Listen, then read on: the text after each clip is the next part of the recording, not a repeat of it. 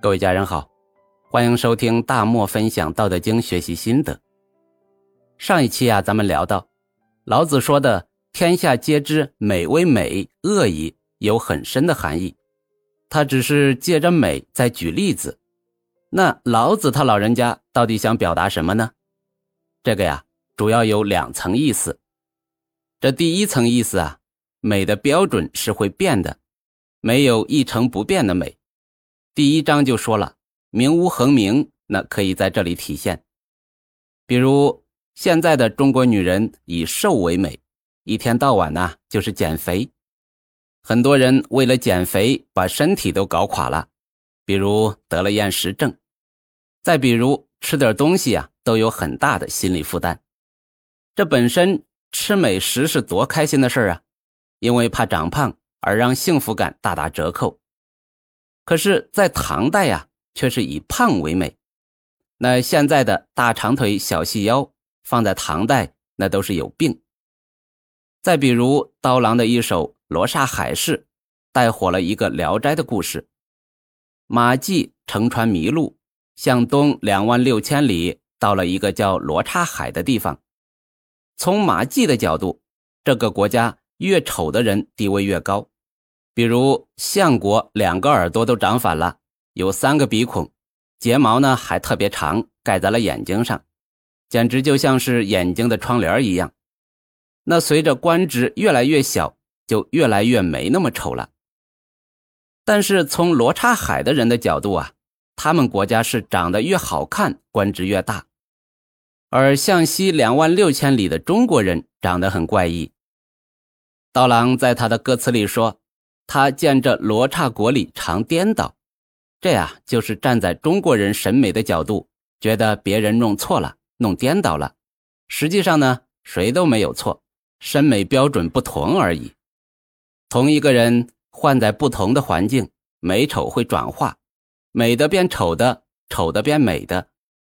因为标准不同，所以美呀不是一成不变的。所以呢。咱们不能轻易的把某件事情定义为美，因为有了美，自然就会有丑。如果时过境迁，自己可能会啪啪打脸呢。老子的第二层意思就是盲目宣扬美的这个行为本身就可能是个恶的行为。为什么这样说呢？咱们给美下定义的时候，一定是带入了自己的标准，但是这个标准呢？并不一定被所有人接受。如果你用权力把它定成了一个标准，就会激发周围的反对情绪。咱们都是从学生走过来的，不知道你有没有见过这样一个现象：如果某个学生特别被班主任偏爱，大概率啊，周围的同学会孤立他；如果是他学习好，老师的意思是想鼓励同学们向他学习。那老师定的标准就是学习好就是美好的。实际上，其他学生真的向他学习的呀，真不多。更多的人会认为老师偏心。那如果是老师喜欢打小报告的人，这本身就是恶的行为。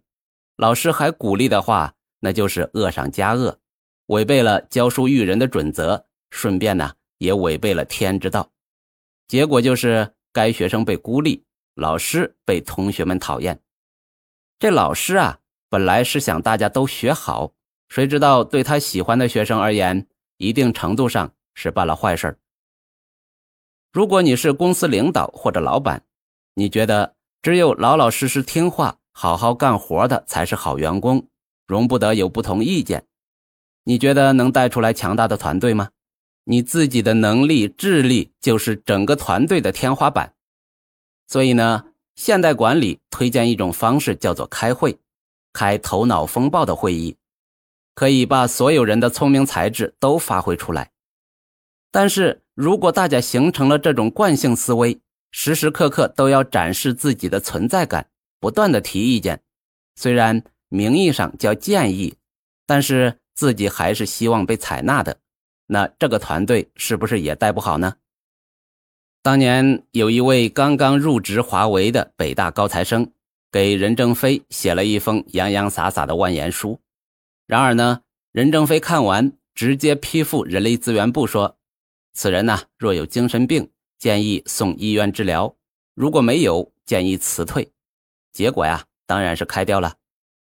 马云也说过类似的话：刚来公司不到一年的人，别给我写战略报告，别提阿里的发展大计，谁提谁离开。这样的话呢，是不是多少理解了老子说的“天下皆知美为美，恶已”这句话的背后含义了？美呀，并无固定的标准，轻易下标准，然后还要推广，这就违背了“名无恒名”这个道的基本规则，所以是恶的。咱们拐回头说，老子反对的呀，是随便给某件事下定义、做标准，然后。还试图将标准推广到天下人皆知，这是恶的行为。而日常生活中的小奖励、小鼓励，比如幼儿园的小红花、中小学的各种奖状、流动红旗等等，这些适度的鼓励是符合人性的。但是小鼓励如果做过了，也就会成为恶的行为。咱们凭常识啊，就能判断出来。比如幼儿园给孩子发小红花，小朋友都很开心，因为得到了老师的肯定。但是如果老师在小红花后边再加东西，比如每天得小红花最多的小朋友额外给个玩具，或者额外给个水果，就会把好事变成坏事。比如单位评优秀员工，本身呢是对努力工作的同事一种认可。但是如果喜欢溜须拍马屁，但是业务能力一般的人被领导支持评上了优秀员工，那这个队伍以后可就不好带了，离心离德呀。好吧，天下皆知美为美，恶已，咱们就分享到这儿。下一期咱们分享皆知善，思不善已。关注我不迷路哦。